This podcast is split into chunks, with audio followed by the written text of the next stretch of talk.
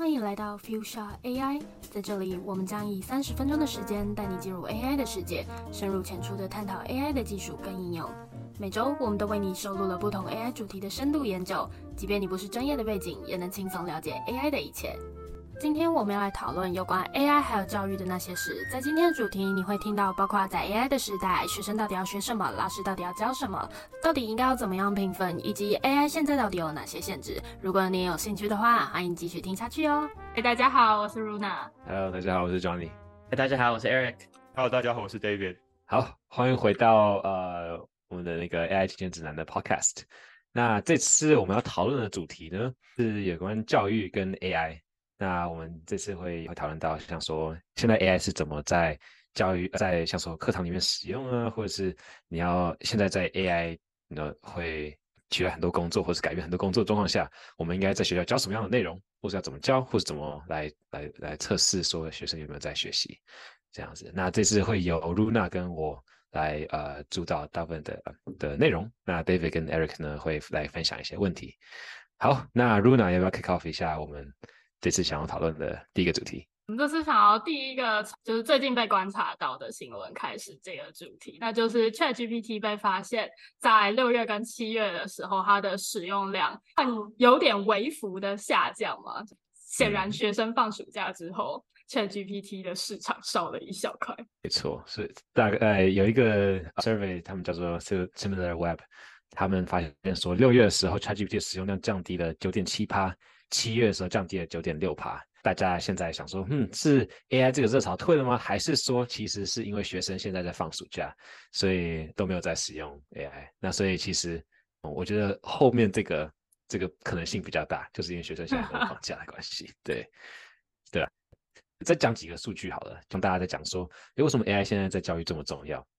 一个 Study.com 还有 Wharton Family Foundation 他们的呃调查结果发现说，现在其实八十趴的至少在美国啦，八十趴的老师有听过 ChatGPT，那有六十七趴老师其实是在考虑说，嗯，我要怎么使用 AI 在我的课程的设计啊，或者是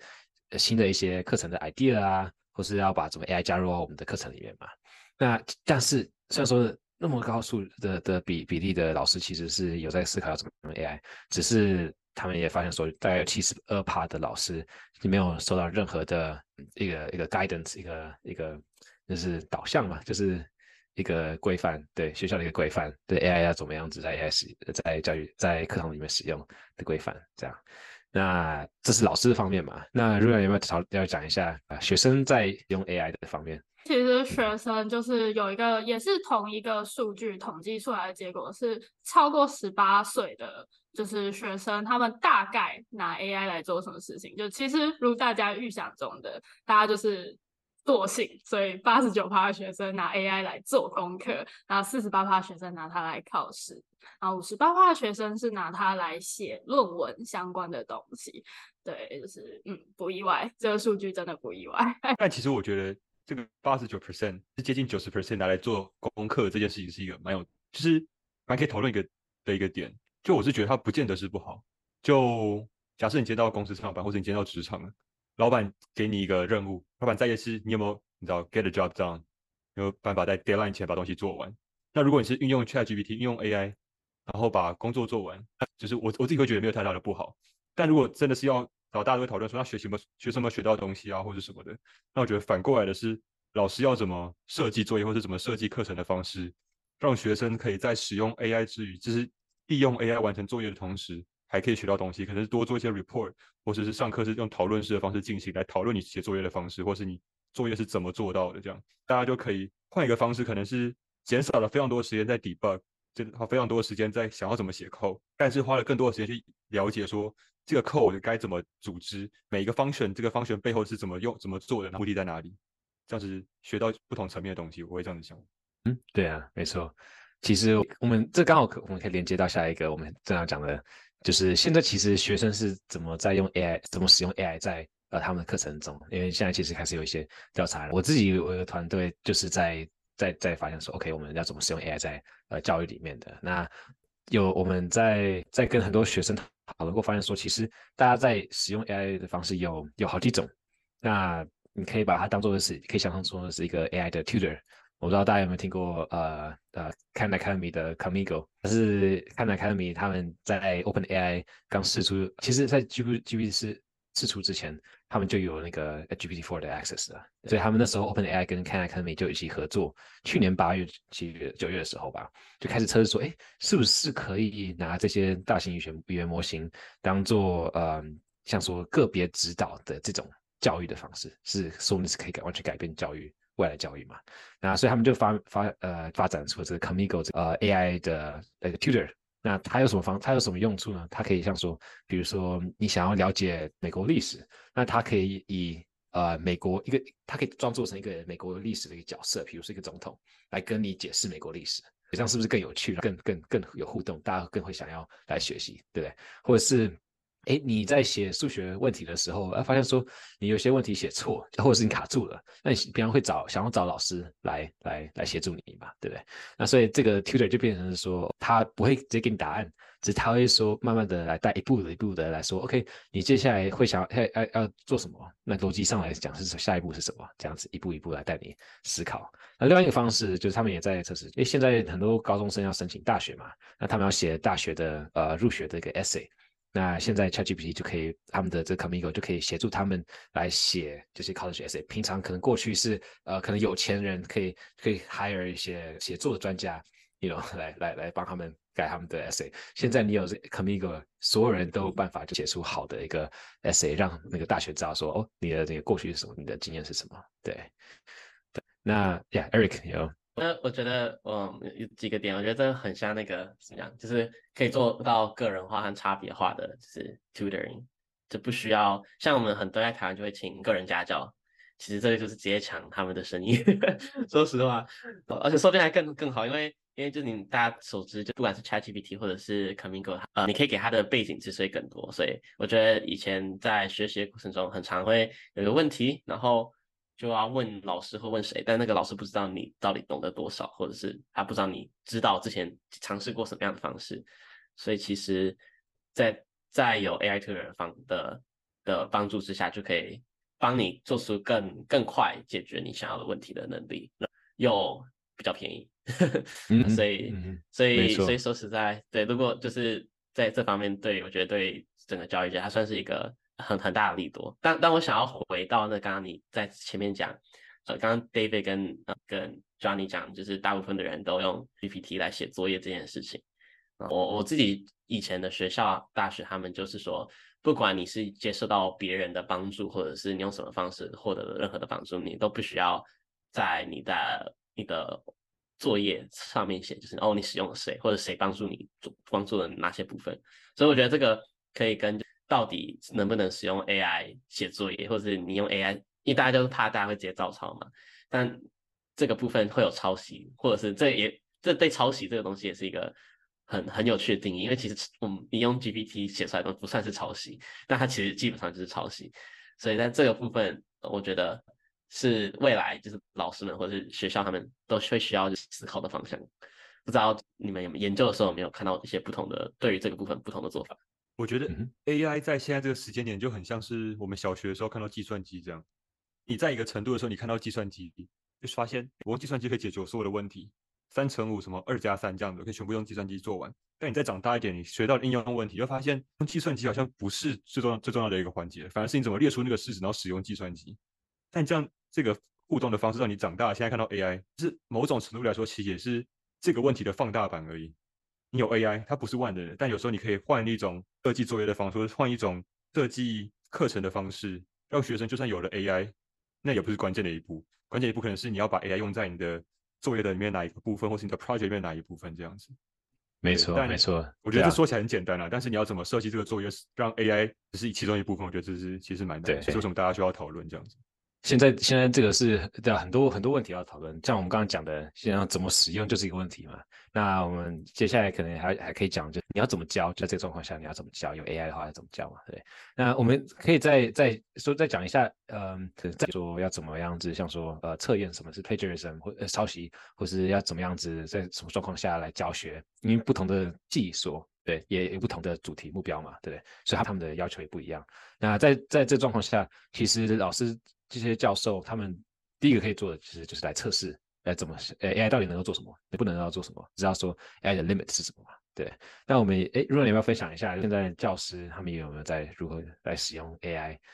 在呃课堂中？其实台湾在三月的时候，台大有就是发表一个。类似刚刚就是前面有讲到的，有点 guidelines 的概念吧，它有一个措施告诉不管是学生还是老师，他们应该怎么样去用 Chat GPT。然后包括就是，哎，如果你要引用的话，你是不是应该要去参考一些学术论文的引用方式，去把你哪一段用了 AI 的资料加进你的不管是作业或者是你的任何的 AC 报告里面。哦，有一个很好笑的事情是，他们就说，教授你在出不管是期中还是期末考试之前，你可以让 Chat GPT 先做一次，如果它的正确率过高的话，就可以考虑调整一下你的考试。对，然后就觉得天哪，太太残酷了吧，太残酷了，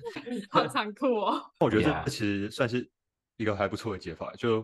这样可能就可以真的变成说，学生你用 AI，你真的可以解决这道题目里面的某些部分，但你没办法使用 AI 解决全部的部分，因为它解答率不够高。或是你甚至可以看出哪些学生就是纯粹靠 AI，然后连 AI 写的错文你也不知道。对，或是我像你刚刚提到说要赛论，我觉得是一个很好的方式。如果老师有在作业里面，这当然是要年纪比较大的作业，可是 Grad School。那如果老师在作业里面说你必须赛，比如说二零二一年以后的论文，那这时候你就知道学生必须自己去读了，就是因为你知道 AI 不是那么 up to date，或是二零二三以后的论文，或是你知道对一些 site 的论文有一些要求，或是对其他格式有一些要求，那学生被被迫必须要做自己多做学习这样子，我觉得这也是一个方向。Yeah，对，现呃我在我办的那个 conference AX Education 的 conference，就听到一个想法，就是哎，你如果把那个像说要要要回学生要写的东西。更 personalized 个人化的话，其实这个其实网络上都没有的嘛，所以其实 AI 也很难帮你来写作。只是这其实很多都是一样，是我们要怎么挡 AI 嘛？对。那现在也在在那个 conference 里面有另外有些另外一大部分的人其实提到的是，我们说不定要完全改变我们怎么 assess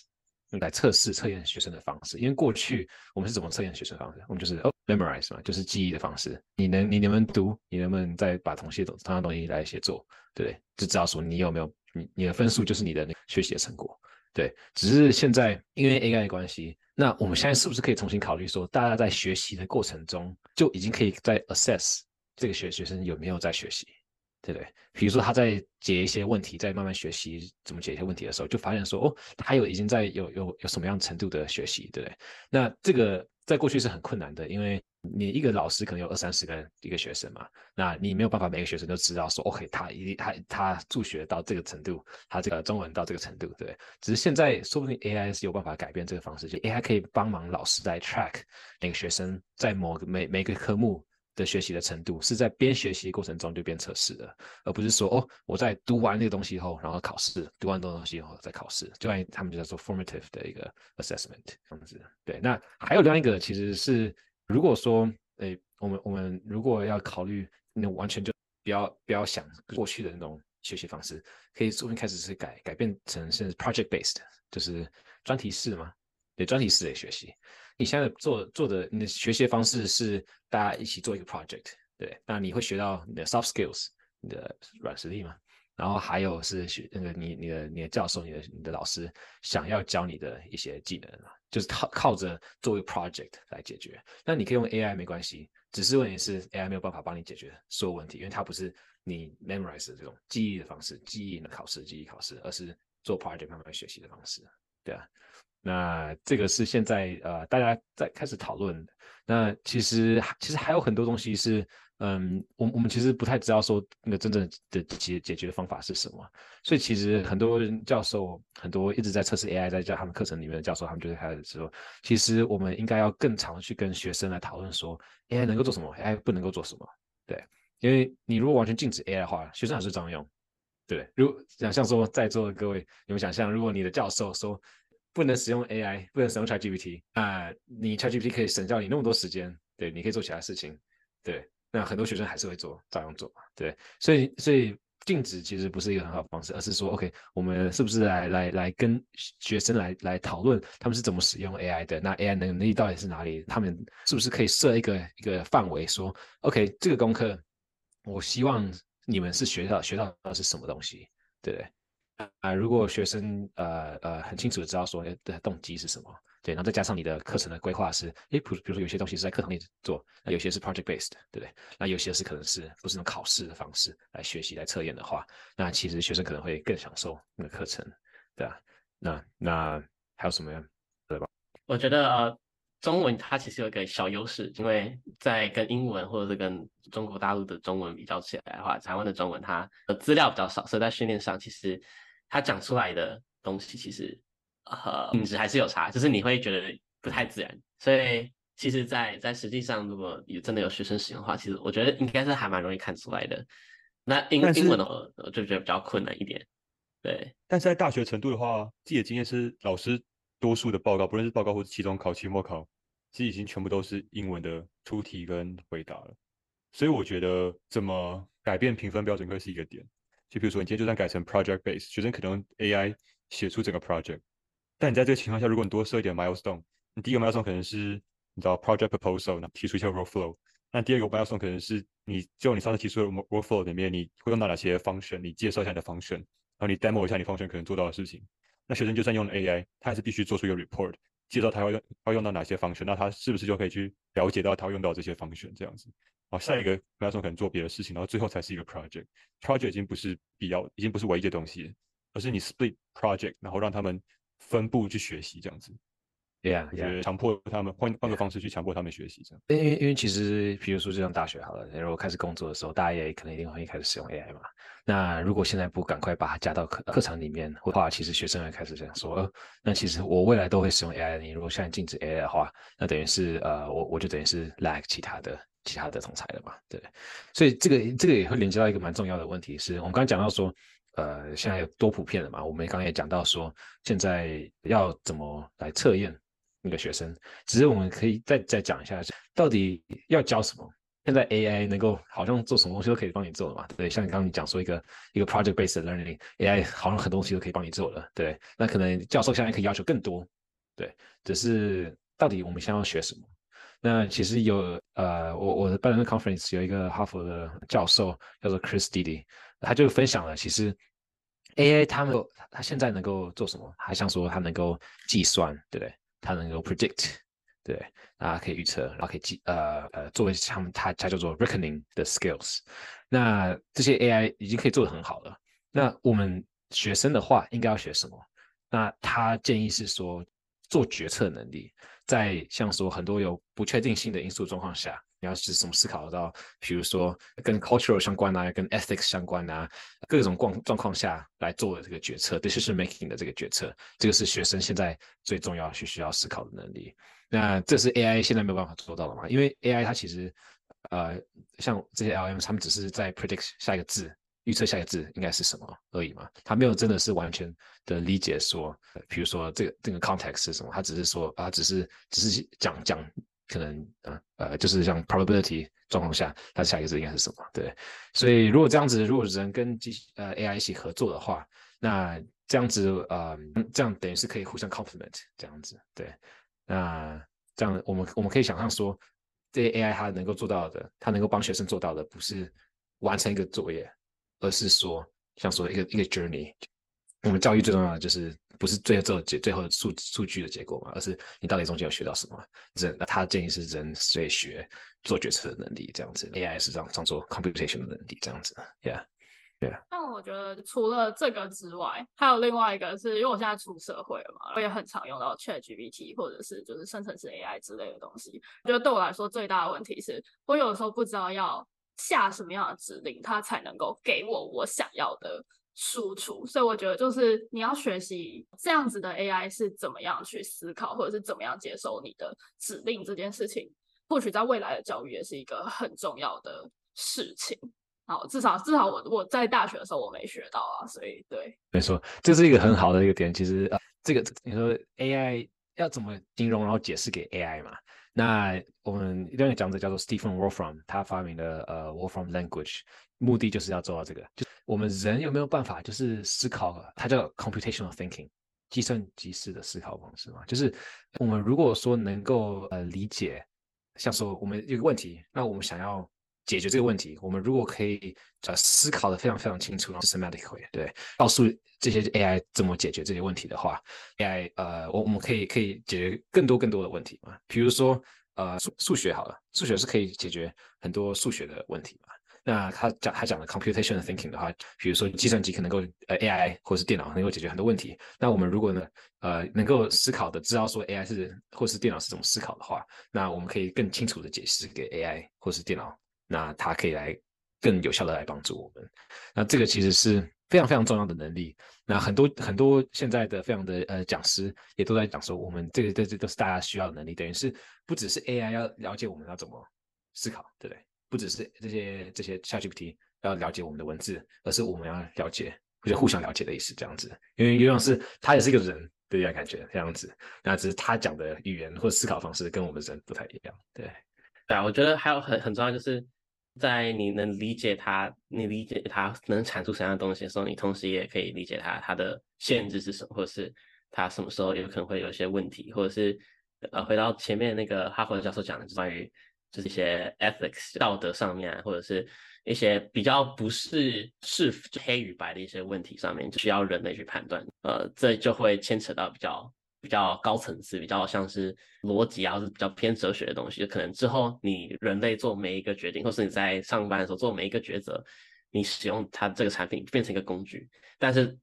它产出的结果之后，你还是要把它拉回到现实层面，就是在你的实际应用上面，它可能会有什么样的问题。它是不是所有状况都适合？这可能就未来教育需要高比较偏向嗯软实力，就前面讲软实力上面学需要东学到的东西。那另外一部分就是比较偏就你刚刚讲的计算机式的思考，就会比较偏向我觉得实际使用上面会需要的能力，就是你必须要有很快速的抓到 OK 哈关键字或什么样的系统，它会给你比较正确的答案，或是你要用什么样的方式写。其实这些东西。现在比较偏工程师在做东西，但我觉得在未来这件事情其实并不是太复杂，所以尤其是偏向行销啊，或者是法律相关，或者是金融相关这些职职业，都会很容易需要东西这些相关知识。我觉得就是大部分最最快会被 ChatGPT 取代东西，还是是一些嗯。要做一些很相同的，每天可能都要动些东西，很相同的事情的这这些相关职位，那这些东西比较偏在纸上面，或者是在媒媒体上面，就平面媒体，比较不是实际上就是我们三 D 的世界，比较偏二 D 的时间里面的一些东西。但这些东西还是重要，就还是需要一个人类去判断。所以就是这两个东西其实是两个相辅相成，所以两个都会需要。所以这可能才是。教育，我们之后可能教育课会有，就课堂上会有另一堂课，就专门就是电脑课以外，还会电脑或者电脑课里面就会讲这些东西，或许或者是一个很可能的方向吧，不知道。嗯，我这件事想讲，就是刚刚回到刚刚庄有提到一句话，是说关于在大家大家在学比较基础的时候，我觉得大家在学比较基础的东西的时候，一定自己手做的事的机会是要足够，你才有真的办法学习一些比较基本的演算法啊，或是那些东西。但同时，如果大家在写，譬如说。我知道在台湾上演算法的时候，大家多数的方式是老师会给你一个你要回家作业嘛，然后你就要上一个网站啊，那网站会出题目，你就在网站上面回答，有点像是上课版的 LeetCode 这样，就是一个刷题网站或者是 Online judgment 的网站，你就上去写你的 code，然后按 Submit，看你对对或错几个测字这样，就要在时老师出的时间线以前把测字全部通过，就就在上面一直写 code，然后 Submit，要把测字全部通过这样子，测试的资料全部要通过。其实通常这个网站这种 Online Adjustment 的网站，他们都都会 Online Adjustment，Online Adjustment 的网站，他们都会附带功能，他们就是他们会比较看同学有没有抄别人的 code，他们会去比较所有的 code 有没有相似。但在这个情况下，其实如果全部人或是有一部分的人都使用 ChatGPT，我觉得是不难抓到。或者其实助教可以先自己 submit 十份、二十份 ChatGPT 生成的 code，他就知道有谁跟这份 code 相似。因为我真的同学就抄了别人的 code，换了一些 variable 的名字，还是被抓到。所以我觉得那个系统其实是有一定的威力。所以如果大家真的就纯粹的用 ChatGPT 那样子复制贴上，那一定会被抓到。或者换句话说，如果那系统可以变成说你不能够复制贴上，你今天就算用 GPT 生成，你还是要自己手打一遍。那我觉得大家在手打过程中的时候，你会消化一些东西，其实是蛮好。就像老师说，你就算要抄解答，你要用手抄到你的答案卷上面做订正，因为在抄的过程中，你会自己消化一些算式，然后去思考为什么会这样子。我觉得其实部分我反而还没那么担心，反而是。大家要用什么更系统化的方式去学习，又是运运用 AI，然后让学生可以学更多，比如说做更多 project，更做更多团队合作，学习更多，嗯反而是另外一个我觉得很重要的点。对啊，对啊，我们刚刚讲到那个，所以两就是 soft skills，像说 soft skills 要学啊，然后是 computational thinking 嘛，但是 David 你刚刚提到一个很呃很很重要的点，我们说不定也可以放到这个这个主题，就是诶 ChatGPT 的的 limitation 的限制有哪些，或者是现在 AI 的限制有哪些？因为其实现在很多教呃呃教职员，因为他们可能背景不是 AI 嘛，那可能没有不知道说，诶这些 AI 是怎么运作的。那所以他们很多人就会信任，想说现在 AI 的、呃能够侦测 AI 这是不是 AI 写的文文章，或是 AI 写写作的东西嘛？那呃，其实现在大家发现说，其实这个这个这个 detector 其实不太是一个很好的一个方向。为什么呢？因为其实呃，现在所有的 detector 的的那个的侦测的率非常非常的正确率非常非常的低啊。其实你只要再写几个问题，或是再再写几个 prompt，然后重新让它重新写，就算是 code 也是一样，你可以重新呃利用用的 structure 来写，那它就会完全不一样的结果。那呃，其实这造成了很多问题，像呃，英文是他们第二语言的的学生，ESL 学生，他们就比较容易被抓到是是好像是 GPT 写的一样。为什么呢？因为其实像你 ESL 学生，其实写的文法比在美国人写的文法还要更准，或是更精确。那所以看起来就很像是 GPT 写的嘛，对。所以拿你用来 AI detector 的话，其实是对这些学生不好。那还有另一个点呢是。其实，因为它这个正确率真的太低了，而且我记得有一个 paper 最近就就讲，就说数据上来讲，其实你你没有办法说这个这个到底是 AI 写的，或是不是 AI 写的，对不对？那就是完全不可能。所以这样子的话，就会发生很多像我我我团队其中一个人，他他的学校他的一个朋友，就是被他在捷克，那他呃他的朋友被抓到说是用 ChatGPT 来写东西，然后他要被退学，那结果。我呃我我这个团队这个人他是自己是 AI 背景的嘛，所以他就跟那个那个学生学校讲，他他这个高中，然后就跟学校讲说，诶，现在这些 AI 的 t 就是准确这么这这么低，你怎么会相信呃他这个这个结果呢？那因为这些教职员他们不知道说这些 AI detector 到底是真的有多准确嘛，所以他们说这就是大家在使用的，那那我就也是使用同一个同一个东西。那所以呢，我说这个这个团队的人他就是他就写了一个 paper。他写了一个 paper，然后 submit 讲说，哎，这些现在这些 detector 有有有多么不准确。后来他的朋友才没有被退学，所以其实有很多是很危险的状况，就是大家太依赖这些 AI detector，那其实真的是完全没有。所以大家等于是要，因为那是那个恐惧或是要要 ban，那这些都是一个第一个反应嘛。那其实大家可能可能现在开始慢慢就到下一步了。我们到底要怎么改变那种课程嘛？要教什么？对，刚讲的，要，要接下来我们也可以讲一下，说不定要怎么教，对，或者有任何人想要 pitch 吗？其其实我我觉得更大的问题是，这些老师们或者是这些呃在改你作业的人，他们其实其实更需要大家更需要这些知识，因为他没有人教他们这些东西什么，这些都很很新很新，学生跟老师们是同时在学，所以他也不知道这些 detection tools 会有问题，因为他也不知道它背后原理是什么，所以。这时候就可能需要有一些一些团体啊，或者是甚至是一些课程，需要老师像现在很多时候，像台湾双语政策嘛，所以很多老师都要同时进修呃另外一个语言教同一样东西，其实非常不一样，或是在现场上会遇到什么样的问题，我觉得是需要教师界的人直接参与，因为这这个是他们会直接需要面对的问题，呃，而且一定一定会遇到的问题。你的讲到这个，让我突然想到，就是有些时候甚至是。嗯，这些 detective 或者 GPT 产生的东西，甚至是就 AI 这整个产业，这整个产业里面，它很多东西都会有这种 bias，一般人完全不会想到的 bias。呃，比举例来说，就是呃一开始我们这些侦测语言的模型，那种 speech detection 是侦测你语言在讲什么啊，产生文字那种呃讲话转换成就是实际上文字这种软体，至少在英文里面。一开始那些所有的训练的一些资料，全部都同一个人，然后那个人就是一个白人男性，所以一开始这个技术刚刚刚呃成熟的时候，就他的资料其实是非常不全的，尤其是一些呃比较算是少数，就一个国家或者是一个整个世界一个比较偏少数啊的一些族群，他们就会很容易没有办法获得这些 AI 的帮助，这可能牵扯到以后再讲就更大的 AI 带来一些问题，但是。像是在美国的话，Siri 一开始他都是听不懂，就是就是非裔啊、亚裔啊，或者是其他种族裔的美国人他们讲的英文，因为他们讲话方式完全不一样，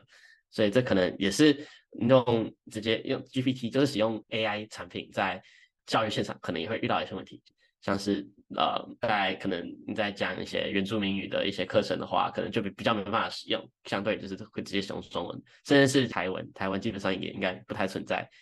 它这些资料库，就有很多问题。Yeah，对偏见 bias 真的是一个非常一个很大的一个主题，现在在 AI 里面很大的主题。对，那但我我觉得最大的问题是，我觉得最大的问题也是就是就是实际上这些教育者他们或者这些教育者需要知道有这个问题，我觉得这个很仰赖就是到底呃这些教育他们获得到的知识是什么，所以在在未来可能也是需要处理这个问题。我想呼吁一下，那我们有没有可能求个三位工程师背景的大大，我代替教师们求个就是未来 computing 呃 computational language，就是教大家怎么就是电脑思考之类的东西。就未来有没有可能出一集这样子的内容呢？请问？我觉得可以啊，当然可以。Yeah Yeah，的确是可以。Yeah，就是一个学以从一个学生跟工程师的角度给出的建议吧，不见得全部都是正确，但是我觉得 我觉得应该是值得好好聊一聊。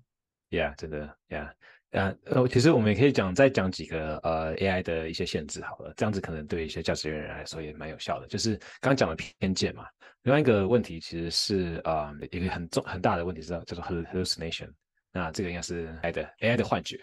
就是你呃你现在如果跟 ChatGPT 呃问问他问题的话，他会很有自信的跟你讲说他这个是正确的。对，那那如果说你没有跟你的学生讲说，哦，这 hallucination 或者像刚刚讲的偏见 bias 的问题这么大的话，那其实学生可能会就是很自然的相信说，哦，这个知识可能真的是解决，他们就 copy paste 那个解决问那个问题啊，结果对，所以要呃一个很重要的点就是要要怎么教呃教职员人员呃不是教教你的呃学生说，呃它其实它出出现呃呃不能完全取依赖这些 AI，因为你需要能够去询问说去问更深的问题，说它的 source 是怎么来的，来源是怎么来的，对它的思考这个逻辑是不是正确的，对？这其实也是一个很很好的一个教学的方式，就是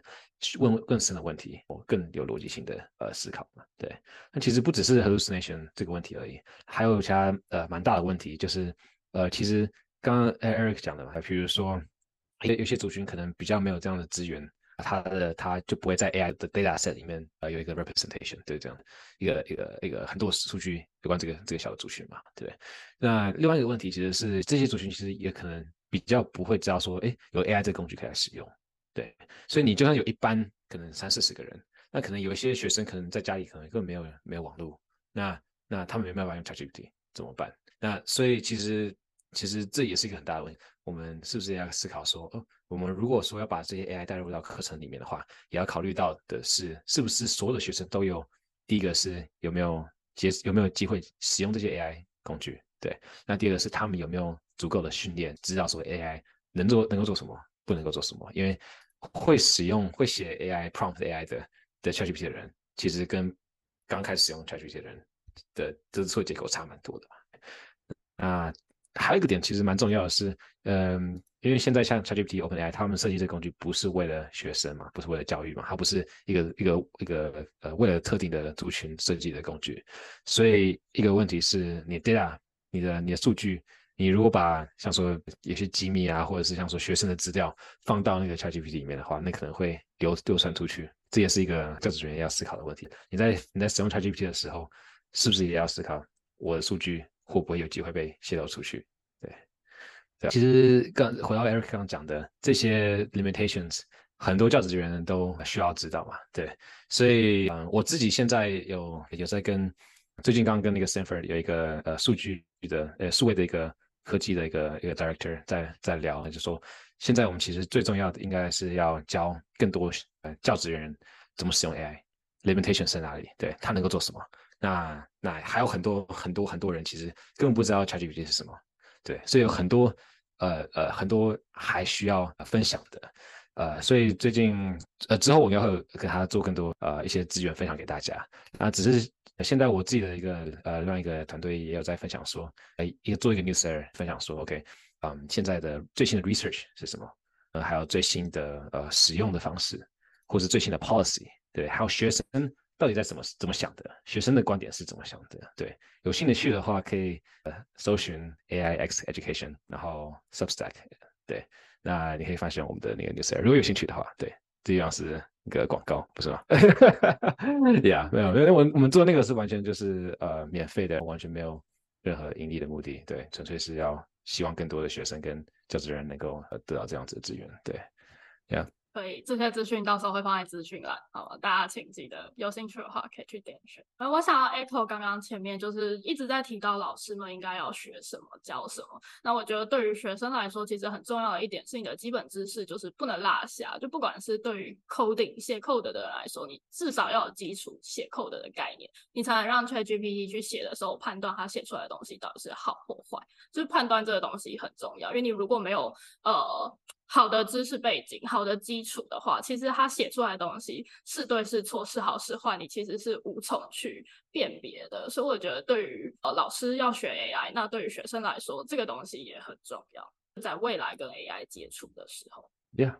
那其实这样子是蛮好的一个 wrap up，就是啊，我们刚刚我们提到所谓的呃，现在 AI 在教育里面的数据嘛，对，我们也讲的时候说，大家要教什么东西。大家讨论现在要教什么东西嘛，然后还有一些 ChatGPT 的问题嘛，那呃还有其实还有很多东西是可以讨论，那很多东西都还没有还没有真正的一个解答，但其实是鼓励说教职员开始就是测试一些些 AI 在他们他们他们的课程里面，那那加上就是跟他们的呃学生继续的互动去讨论，来改变他们的 policy 跟 usage，对使用方式跟他们的呃课程课程的游戏规则，对。那好，我们这次讨论蛮多，那差不多，嗯，可以 wrap up。那下周的话是由 David 跟 Eric 来分享什么样的内容呢？原来这个空格是要等我们讲。